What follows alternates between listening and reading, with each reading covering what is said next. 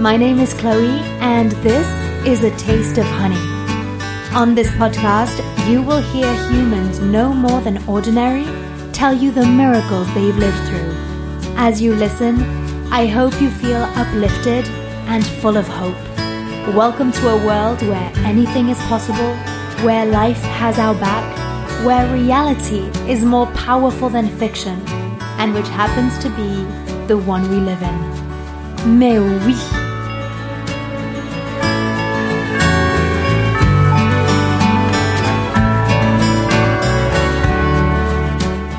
Today's guest, Art, was living of his passion as a cameraman and filmmaker in Los Angeles when suddenly his life shifted. One day of July 2019, he went rock climbing with some friends, lost control, and had a very bad fall, his foot hitting the ground with full force. He survived, but soon found out that his leg would never fully recover.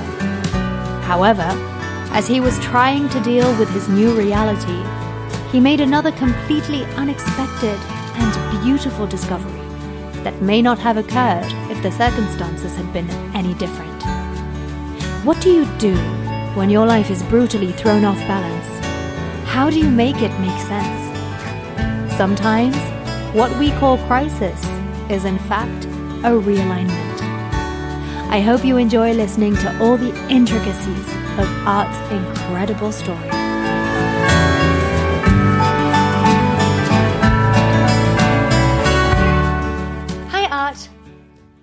Hi, Chloe. Thank you so much for being on my podcast. This is actually the first episode that I'm recording in English. so Oh, I'm very how- happy to have you here. Well, thank you. Glad to be here. Yay. Um, as you know, this is a podcast about miracles and we, um, in some ways give them, uh, an existence or at least a second life, um, or we just breathe life into them, maybe for the first time by recognizing them as miracles. What I would like for us to do is to create, uh, a birth certificate for your miracle. So could you start by telling me um, when and where your miracle happened. July. July of Uh, 2019? Yes. And where was that? That was in, uh, good old Stoney Point Park, right up in, uh, right up in North Hollywood. I, I guess in Van Nuys, more like. Okay. So before you dive into what happened on that day, Uh huh. um, tell me a little bit about who you were before that event. Uh, so I, I live in LA. I had moved here about six years ago to, you know, work in the film and TV business. Uh, long term, I wanted to be a filmmaker. Okay. be a writer director. I started out as a camera assistant and then moved up to cinematographer myself, um, eh, with some varying degrees of success. And, uh, uh, but I, I did feel like that my career as a shooter was, um, starting to pick up at about that time. You know, I'd gotten off a long-term series with A&E, um, uh, uh, and it was at least like a, it felt like a nice big step forward for me. Right. It was get, I was, I had just joined the, the local 600 cameraman's union. Hmm. Um, and, uh, you know, things were looking up. Things were Yeah. looking up. I'd, I'd, I'd been making some decent money that past year. You know, it, things were feeling like it was lining up. Where like, okay, I was, I'm starting to get my financial life in order. And that was important to me because I felt that, you know, putting your finances in order was the, was allowing me to be mentally anyway more creative. I had at about that time uh relatively recently finished my first feature film that I had, you know, wrote Wow. and directed or co-wrote and directed, I should say. Had the movie, the movie business, the movie industry, making movies, had that been, um,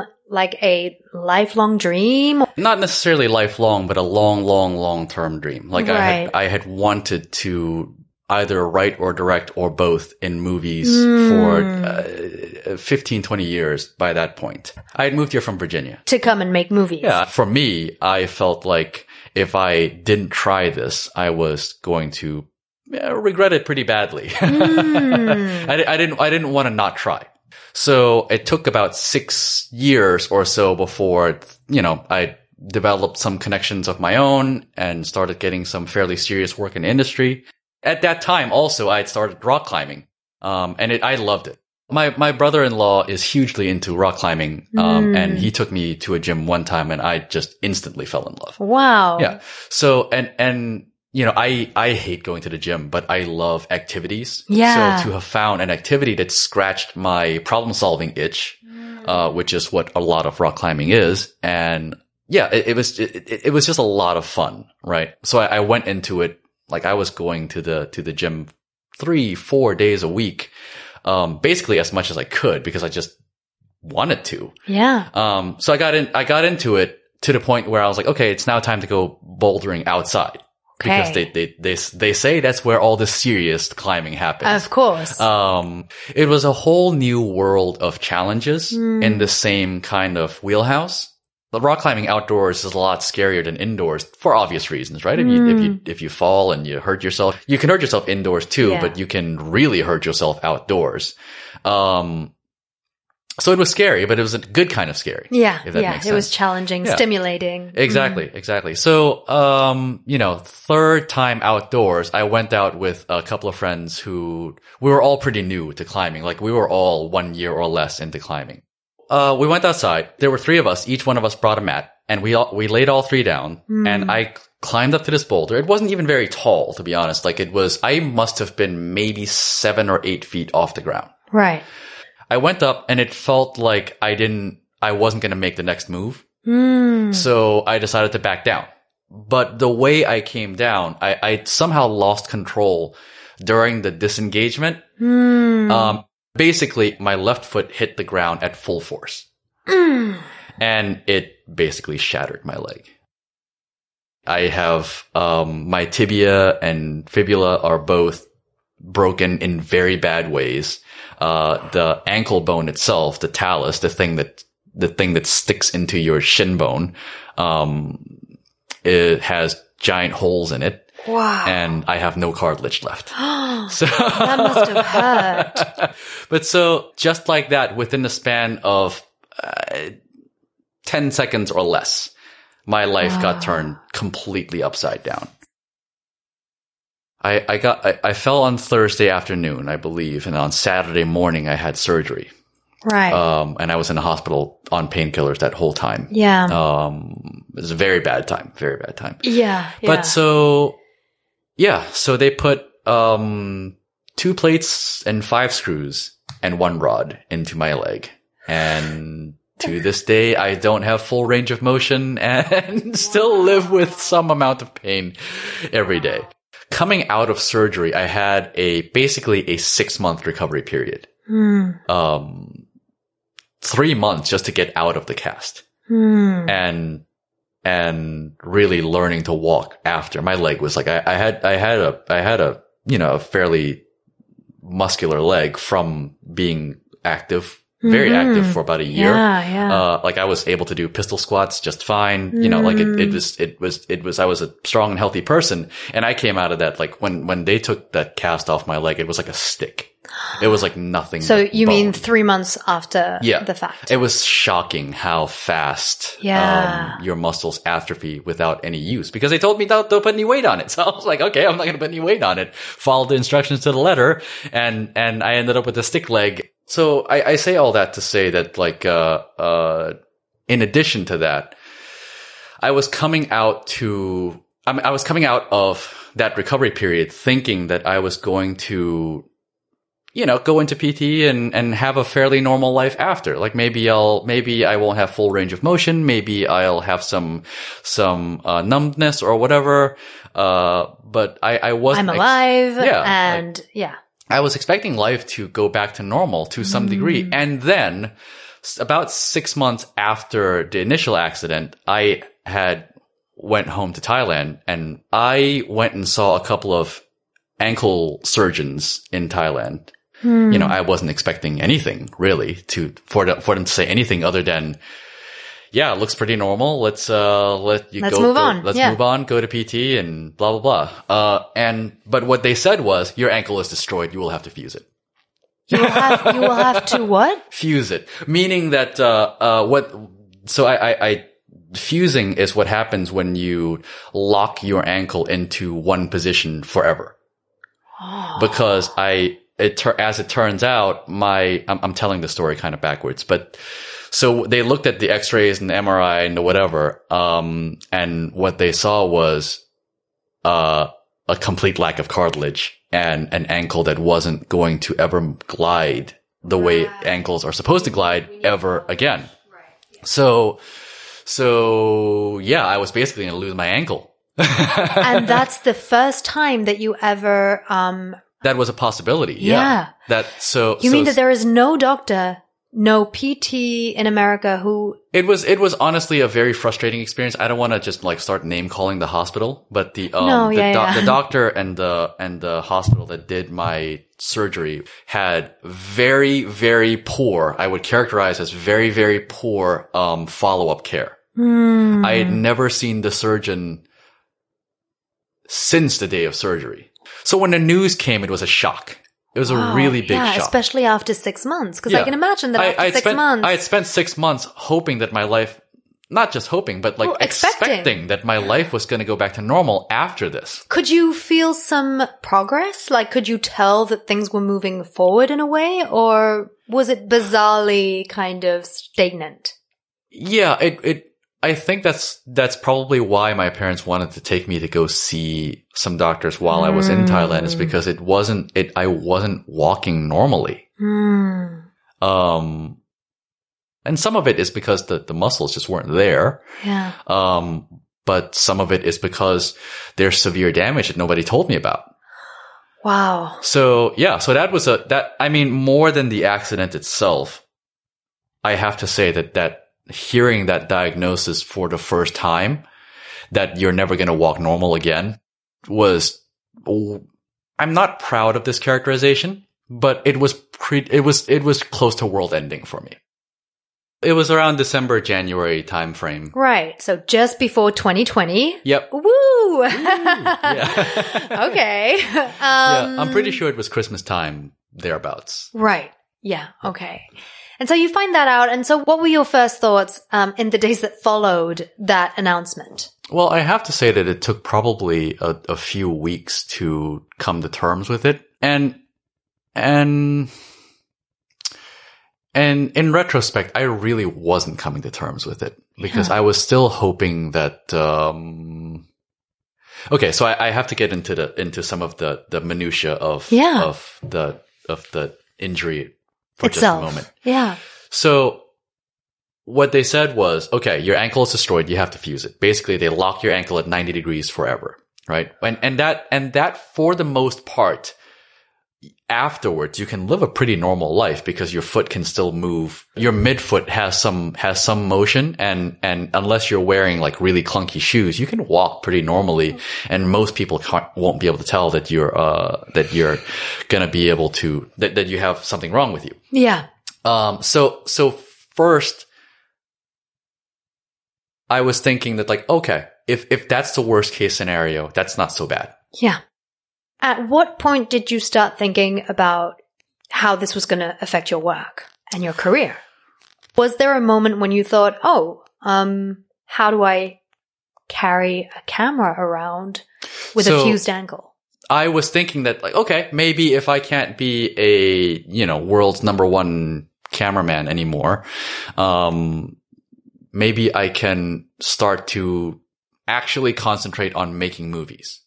I was trying to think of it in a way that like, um, maybe this is a good way of taking the distraction of everyday work away from my artistic endeavors. Because we can get like as as even though I said earlier that like okay get your finances in order and and and that way you can concentrate on your on your creative life. But there's also such thing as overworking your financial center Yeah, especially Um, once you get comfortable. yeah, once you get comfortable with your routine and you have jobs coming in all the time and you're having you you have a decent income and you Yeah. don't have to think about hustling quite as hard. Yeah. Um I think it can distract you from that hunger, hmm you know, that that that drive. Yeah. Why that- am I doing this in the first place? Right. Mhm. Yeah, like I, because I didn't move out here to be a cameraman. I, I didn't move out to LA to be a cameraman. I moved out here to make movies. So I was thinking, okay, well, if I can't if I can't have a career as a cameraman, uh, uh, or at least not the career that I thought I was going to have. Mm-hmm. Maybe I just need to start working on making films sooner rather than later. Yeah. So I'm, I'm trying to stay positive in the middle of all this. Yeah, stuff, right? yeah, Like, yeah. it's- I'm, I'm, I'm, I'm not necessarily the sort of person who would, who would go down into the mental dumps. Yeah. But for an extended period of time. Yeah, yeah, like I, I'll, yeah. I'll go there plenty of times. just I won't just I just won't like like uh, uh, Yeah. uh you know get death by a thousand cuts. Yeah. Good. but so Like, yeah. I'll, I'll go visit, but I won't stay. yeah, yeah, yeah. And so you you knew basically that the cameraman thing wouldn't be a thing anymore, at least. yeah, yeah. Life life as I knew it was not going to be the same anymore. So. In between all that, I started taking physical therapy more seriously and going to it, you know, on a regular Mm. basis and doing exercise at home all the time and all that stuff. Um, and I was feeling better. Hmm. I was feeling better and better and better and better. Both physically and mentally. Yeah, physically Yeah. and mentally, and I was walking better. And, and there was there was one point in July of 2020 that I was walking without a crutch, without a cane, almost normally. Yeah, so things were looking really up. After I'd gotten back from from Thailand, I'd met a new friend. Uh, her name is Romane. And we had spent some time together. And one of the things we did spending time together was we went to a sculpting class. So Romane herself is uh is a sculptor. Uh, she's a wonderful artist in her own right. Um, and uh, she had wanted to pick up sculpting again because she had moved here from France, um, fairly actually I think just a couple months or or less uh, before I had met her, and so she wanted to continue, you know. And she suggested we we go to we go to a class, and I said, "Great! I've Right. wanted to sculpt for a long time." Right. What does Uh, that mean? Did you had you ever done any sculpting yourself? Oh, nothing beyond playing with Play-Doh uh, when Right. I was a kid. Um, Right. But I'd been, you know, fairly artistically inclined, you know, all my life, and and I I mostly drew, uh, Right. mostly drew characters, drew sketches, drew this, drew that. Um, but uh, I'd been following a bunch of sculptors on Twitter and Instagram for a long, long time All right. before When she suggested that class, you said um, that you had wanted to try that. Um, never really pursued it right. seriously because it's it's like it's it's so outside of of film and TV, which was why I was spending all my time on. Like if I wasn't if I wasn't working on something, I would be watching something trying to study it. You know, that's kind of the sort of person I am, which Hmm. Yeah. is that like if I if I am if I discover something that I'm into, I go for it. You know, it's a both a personality plus and a minus, I think, because sometimes I can be a bit obsessive. but Right. Uh, so you're with Romane. What, what, when is this? Like January? Uh-huh. Yeah. Like you've just got back from late, Thailand, yeah, late January, early February. Kind So of, actually you've just got back from Thailand with this news. That's, that was really the moment. Mm-hmm. Yeah. Okay. Yeah. yeah, Um, and you guys meet to go to a sculpting class. yes. So there's this there's this workshop in the like kind of like an artist's commune Mm-hmm. like it's a, it's a building down in South LA that's full of artists and their Mm. studios, right? And one of those people that are there are sculptors. Right. Uh, and this, uh, lady who owns or at least rents a space. I think she owns a space. Doesn't really matter. Mm-hmm. Uh, uh, she holds a bunch of sculpting classes of various kinds there. Uh, the one that we went to was a kind of an anything goes sort of thing. If you wanted to do something figurative, you can. If you wanted to use, um, uh, with different kinds of clay, you can bring your own or you can use theirs. It doesn't really matter. And I had known, I, I, I had been into sculpting enough to know that I knew even what kind of clay that I wanted to use. So I, Oh, like, right. when we decided to go, I, I immediately just ordered it on Amazon. It's a type of clay called Super Sculpey. Oh, wow. Um, yeah. And, and I went in with my own little bundle of thing with my own tools and everything because I, I, Oh, wow. I, I'd messed with, I'd messed with, yes, Play-Doh as a kid, but also I'd messed with little miniatures. I, when working with those little miniatures, I would customize them you know, sculpt Yeah. little cape or wings or whatever. I, I never sculpted my own miniature. Yeah, But I yeah. like, like, I would like apply a little putty to modify my own. Yeah. That was the interesting part to me. Yeah. Um, but I never like sculpted, sculpted. Mm. So I had tools from that. So I brought my own tools and Romane didn't believe me at all. She was like, she, she was like, Oh, how cute. You brought your own little spatula. Funny. Uh, and then, um, and then I started sculpting and turns out it's hard to say what exactly what I was expecting. I, I, that concept of just imagining something and putting it together wasn't completely foreign to me. And I wasn't for, I wasn't opposed to just letting the stuff speak to me either. You know, because I, if I said, if I showed you the, the sculpture that I had made that day, yeah. and you asked me, well, did you, did you actually have this in mind? I would have to say no. yeah, yeah, yeah, yeah. I just knew that I wanted like a humanoid thing, right? right? Like a, a two arms, two legs.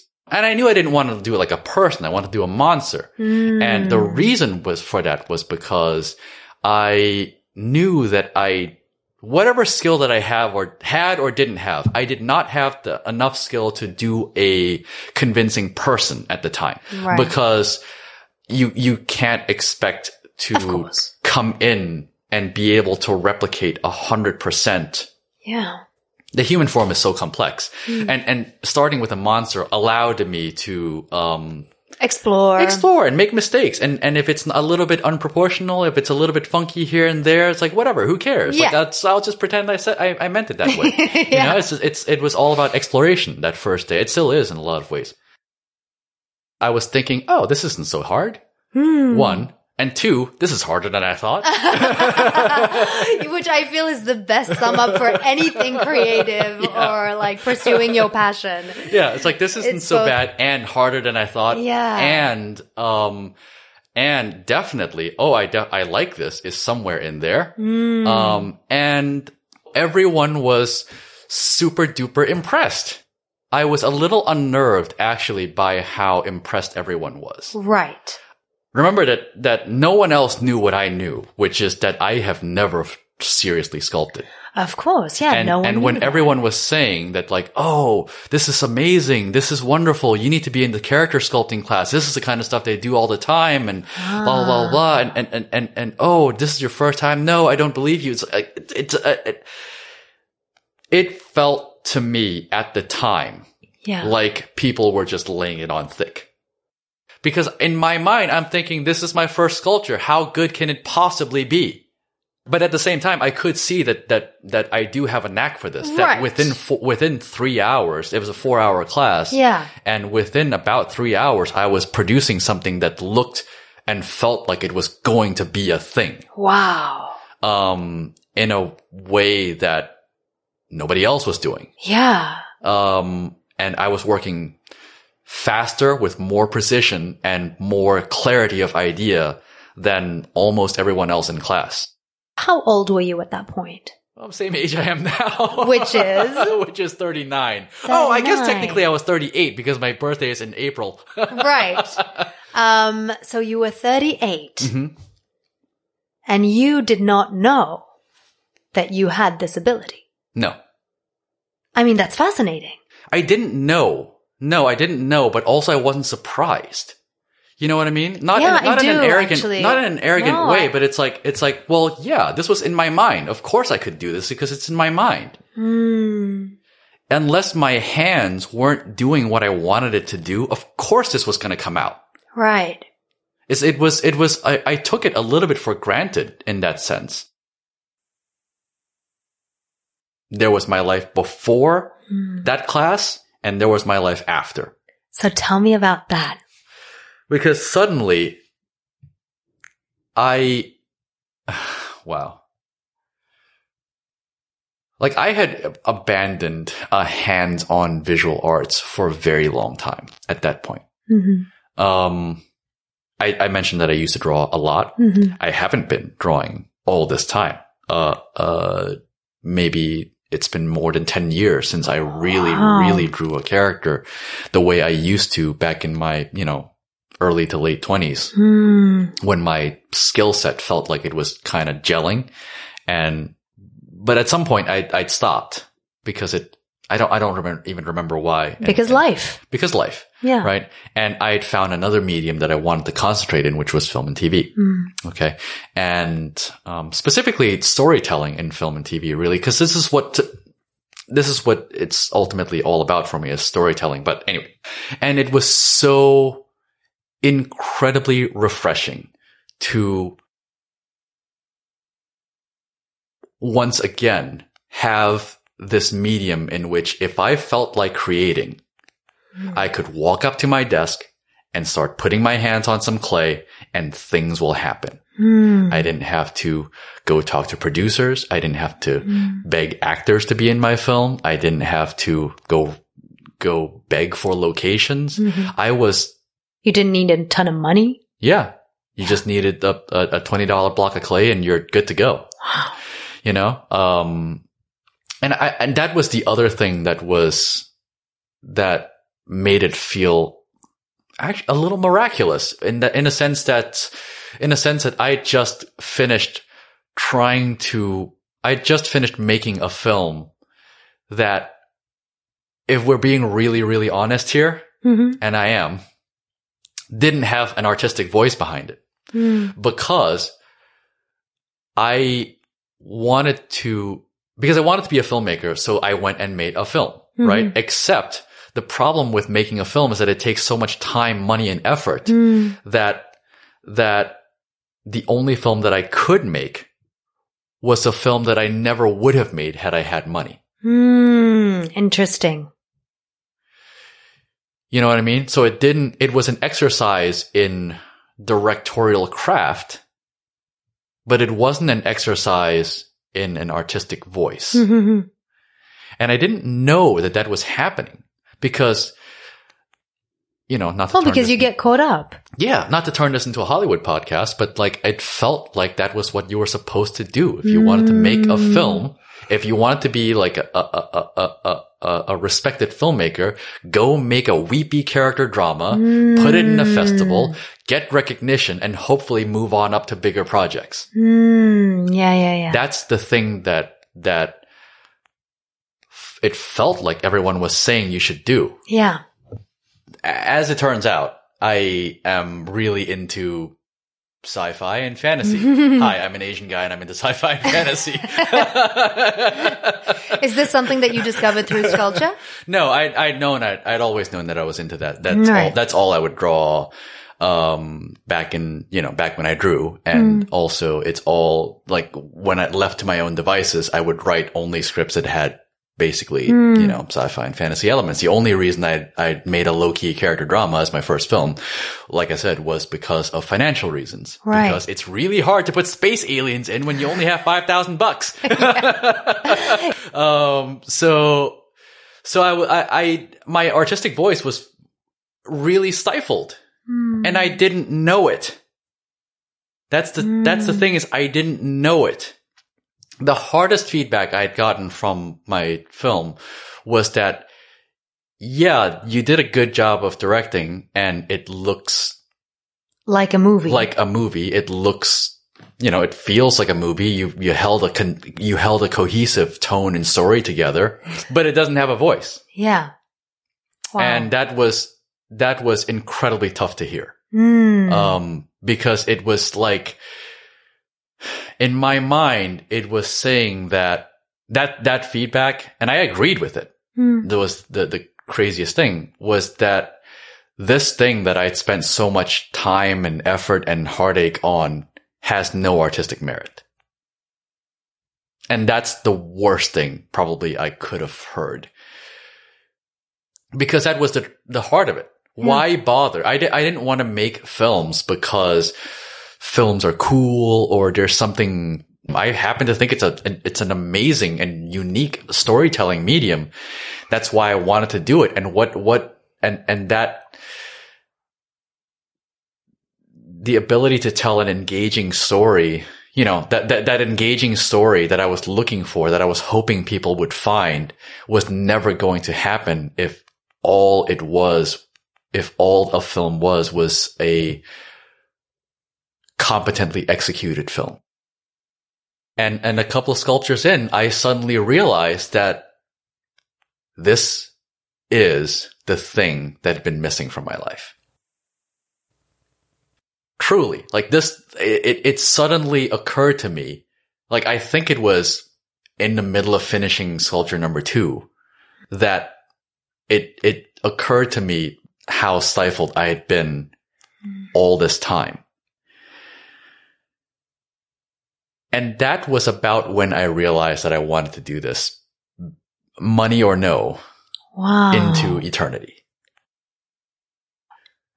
Even if I got a chance to eventually make the film that I wanted to make, I would never stop doing this.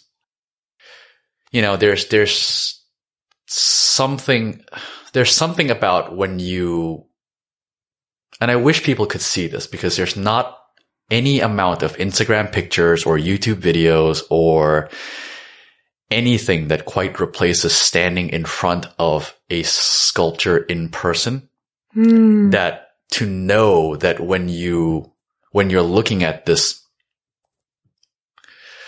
brown or green or whatever color object that somebody had put their hands on this and and and brought it into being Hmm. it was a block of clay before and now it is a fairy princess leaping through the air spearing this demon lord Hmm. but that, but the reason that the rock climbing and the accident mattered was it restricted my ability to move around. Yeah, because that's what happened then in in mid March. Uh-huh. We all went into lockdown, and some people yeah. were making banana bread, And, and, was, you were sculpting. yeah. Like, I, I, and when people were trying to find ways to fill time, I have this thing that I, I found a thing that, uh, will take up all the time in the world that I could ever want to put into it. When I, when I got serious into sculpting, I had to ask myself, okay, is this a career that you're going to pursue? And if it's a career that you want to pursue, what do you want to do with it? Mm-hmm. Simon Lee is a famous, famous, uh, uh, creature designer. Um, you've seen his work in Godzilla. You've seen his work in Edge of Tomorrow. Uh, you've seen, you've seen his work. And the first most obvious answer is become something like a Simon Lee, where Yeah. you, you are called in on a job by job basis and hopefully the phones keep ringing. Yeah. And you come in, you do your monster design and you, you go on your way and hopefully they call you back for the next film. Not that mm. different from a, from a mm. freelance cameraman's life. Yeah. But you know what? After I had realized what is attracting me to sculpting, and that is, that is, it's an avenue for me to truly explore my artistic voice. Mm. What I found out was that I also didn't want to do that because then, then I would be sculpting other people's ideas. What's the difference? Am I shooting other people's ideas with a camera or, or sculpting other people's ideas with clay? I don't want to do that either. So right now I'm trying to make, uh, my own way as a YouTube sculptor. Yeah. no, but uh, you're looking for the way that makes you as free as you can be exactly. so that you can discover what it is Yeah. you have to say. I, I am decades away from being done exploring all the ideas that are in my head. Mm. Right now, I, I want to sculpt faster, not for any other reason than I have too many ideas. If I don't get faster, they'll never all come out. Wow. So this experience is really bringing you back to the fundamentals of basically what do I have to express Yeah. in this world? Yeah, I think so. I think so because I, I I've never been the sort of person who was satisfied with, um, you know, just having that one job and going to it day in day out, day in day out. I mean, there's not absolutely nothing wrong with that, and, and I have a lot of admiration for people who are able to do the one thing Yeah. and stick with it. Uh, and, and try to get better at that one thing over and over again. Like, uh, my favorite documentary of all time is Jiro Dreams of Sushi. Um, Oh, I haven't seen it. Oh, it's, it's, it's just magnificent. Yeah. Um, it's about this, uh, 80, at the time, I think he was 83 years old, uh, a sushi maker who had been making sushi since he had been, he was 13. Um, and it's the same thing. Ball of rice, slab of fish, ball of rice, slab of fish. Um, and he goes into work day in, day out, aiming to make a better plate of sushi than he did yesterday. Right, right, right. And it's just a one thing. And I have, and it, to me, that is worthwhile no matter what your pursuit. Mm. Um, if you, if you have a thing that you do and you take it seriously Mm. and you pursue it with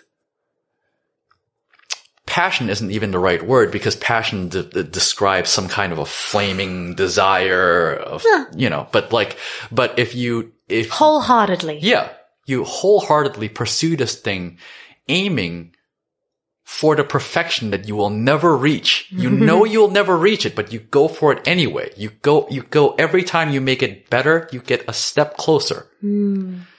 And it doesn't matter whether you reach it or not. The point is you've gone further today than you did yesterday. Yeah, yeah. And, and, and that, that, that, that is very admirable to me, even if I am not that kind of person, you know, because uh, for me, I have so many different things I want to do, so many different ideas that I want to pursue that I need the, I need, I need now to develop the technical skill Yeah. to be able to do that as hard and as fast as possible.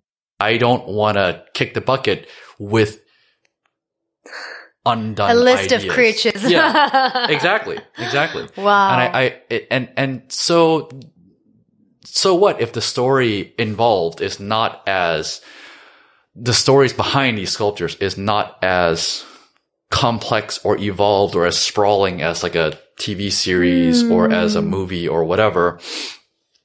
You get a sense of something when, if you, if I'm doing my job right as a sculptor, as an artist, you should have an idea of what's going on. Who's in charge? Who, what's the power dynamic like in this? What's the conflict in this, in this piece? Hmm. You know, that's, that's the thing. There's that- that- life. yeah, there's life. There's impact. There's something I want people to walk away with, remembering the feeling that this piece of art gave them. And even you could argue that that's, that's what I was after in films all this time, which was that feeling not during the movie, but after it Mm. When you walk out of the theater or you turn off the Netflix and you are still thinking about it. Yeah. Something that lasts, even for just a little while, ideally for a lifetime, creating something that has lasting influence. Mm. The goal is to make an impact. Mm. Mm. Impact. the funny thing is that the the ability to make sculpting videos Mm-hmm. now is a culmination of, of skill sets that I have accumulated in the past 20 years or more. Yeah. I have the the character design tendencies that I had been developing since I was in middle school. I have a stack of drawings at home. Some of the oldest drawings are from close to probably about 25 years old at this point. I guess And- this is the moment where, Where when everything- everything comes together. yeah. And the ability to shoot and edit my own videos now was certainly learned in the past six years plus that I've been mm. trying to make my own way in Hollywood mm. as a cameraman and mm. as a, all kinds of other things that, you know, that you do to make, to get stuff done. Um, so without that, my current pursuit precisely as it is would not be possible. I would not say that the accident is is a happy accident, as they say, um, because ultimately my quality of life, from a physical quality of life standpoint, hmm is worse. I, I just encourage everyone to take care of themselves physically. Mm. You you don't know how much you rely on something as simple as your ankles or hands or let you know like it it it affects everything you do. Take care of your back, take care of your ankles, take care of your wrists. Like these things you don't think about, but you really because I would be just as happy sculpting if I had a functional course. leg. But you know, it, it, it's a it's it's a happy accident in the sense that it's a it was one of the catalysts that put me in the final decision that I ended up landing on. Mm. Um, so I think there's a way to look at it positively. Mm-hmm. Um, that not necessarily that everything happens for a reason, Mhm. but, but in a sense that you can try to find positives out of almost every situation. Mm. Um, I feel like it mostly lives as two separate thoughts. I can think of something as not a happy event and at the same time something happy came out of it. Yeah. What happened happened and it sucked that it happened. And also what happened after is good. I think that I was at a point in my life and life career, I suppose you should say that. Like you could, where I was in terms of overall trajectory, hmm that I was ready for an outside influence to come and change something about my life. Right. Because remember that, that, that the only thing that the accident did was a, a, a rethink catalyst. Hmm. I was already creatively unsatisfied. I just Hmm. didn't know how deeply unsatisfied it was. Like it's a, the interest in sculpting was always there. And the creatively unfulfilled part of myself was certainly there. Hmm. And those two were ready to collide. Um, and, And they did And they- through that event. and they did through the various events that we talked about. Yeah. You know, the, the, the, the three biggest things being, um, uh, uh, the accident, I met Romane, and, and, and the lockdown, actually, because I think, I think that if I was still able bodied and able to go rock climbing, Hmm.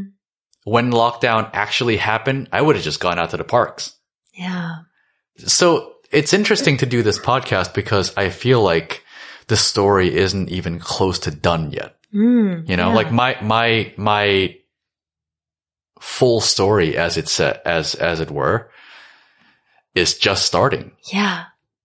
So it's, it's funny to me to talk about the, my sculpting, my art, my discovery, my this, that, and the other, as if it's something that is like, you know, who knows? Maybe we were talking about this as a joke, but who knows? Maybe next year I'll discover some other thing that is truly uh, or also equally life changing in some way or another. What I can say is this: is that um, is that being able to rediscover the the the creative vein in myself has changed me overall for the positive. What this episode, this whole series of events, now about a year and a half long, I suppose, uh, if you count it from the first accident, what this really has taught me is what I need individually, personally, as an artist to thrive and, and, and be better. Hmm. And if you told me, Hey, Art, here's, you know, $10 million in the script you hate. Would, would you go make this film? Before this, I probably would have said yes. But like the point is, I now understand the value of your inner creative life in a way that I had never had before. That's a beautiful gift. Oh, thank you. It's, uh, I think so. I think it's, I think it is a gift from the universe or from whoever, Events. from events, from life. Yeah.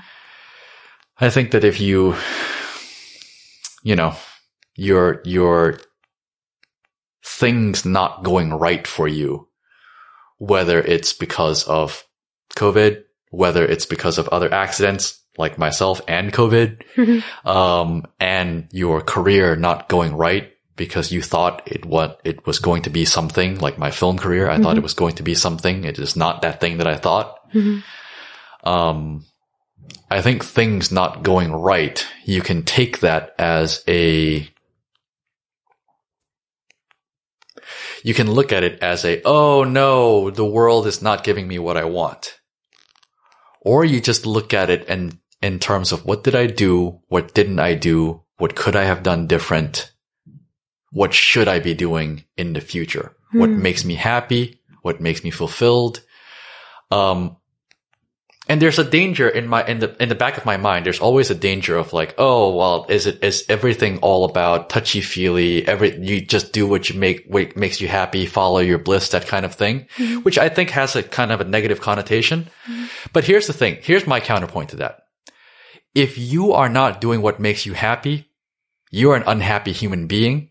And if you're an unhappy human being, you're not going to do, uh, you're not going to be a very good member of society. So you owe it to the rest of the world to be happy and whole.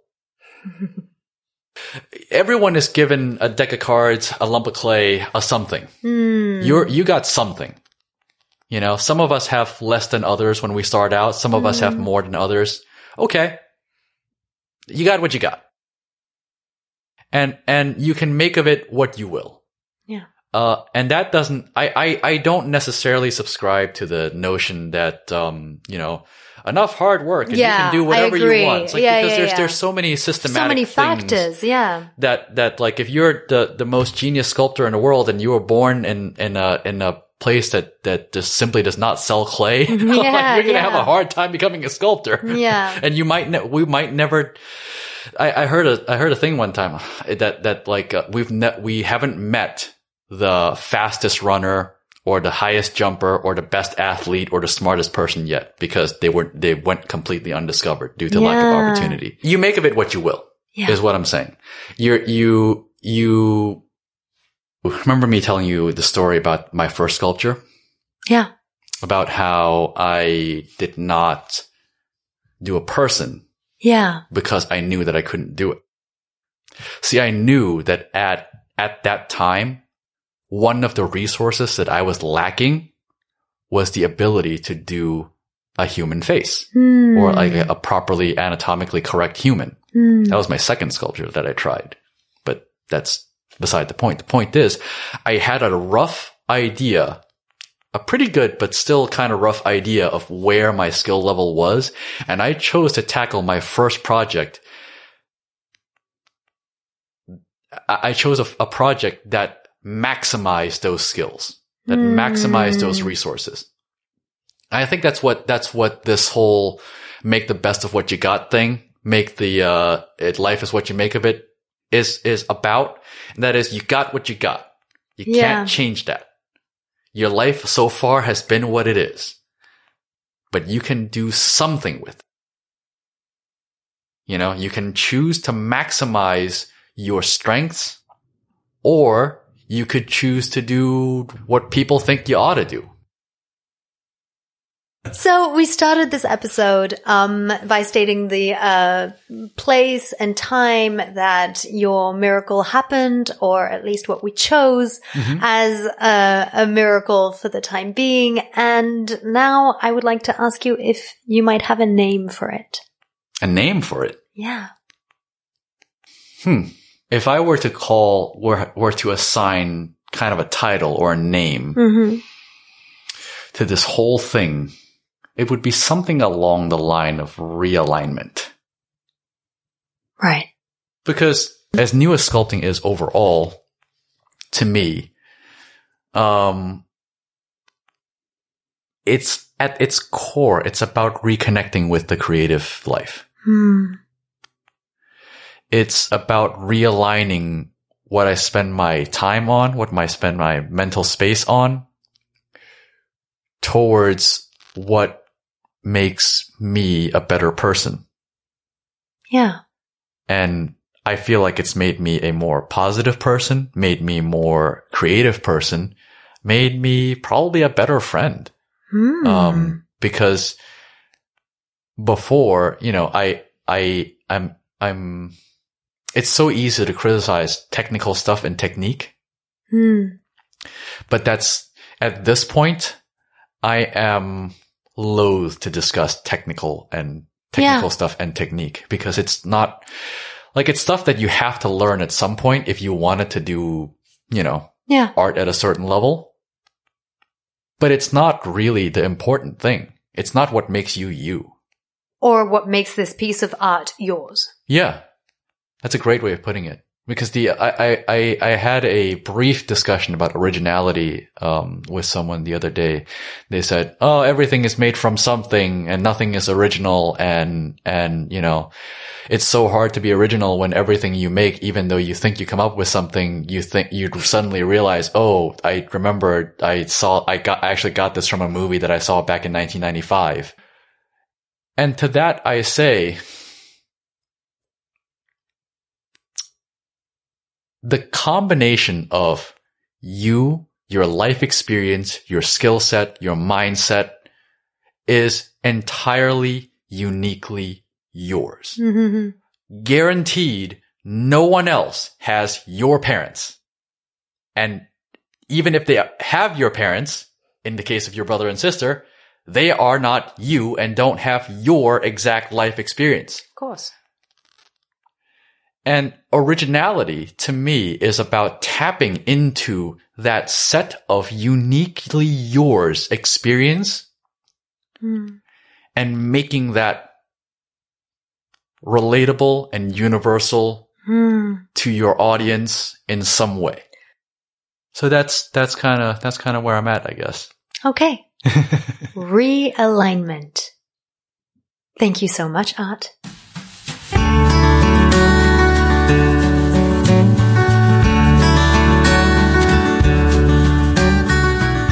Thank you so much for listening to this episode. Don't hesitate to take part in the miracle by giving it five stars.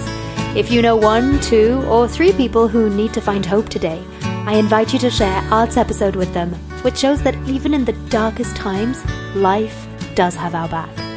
I thank Art for his trust and generosity. Go check out his amazing YouTube channel, Art's Art.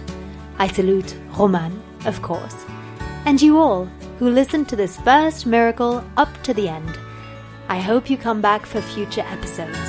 Until then, don't forget that in life, anything is possible, even the best. Bye.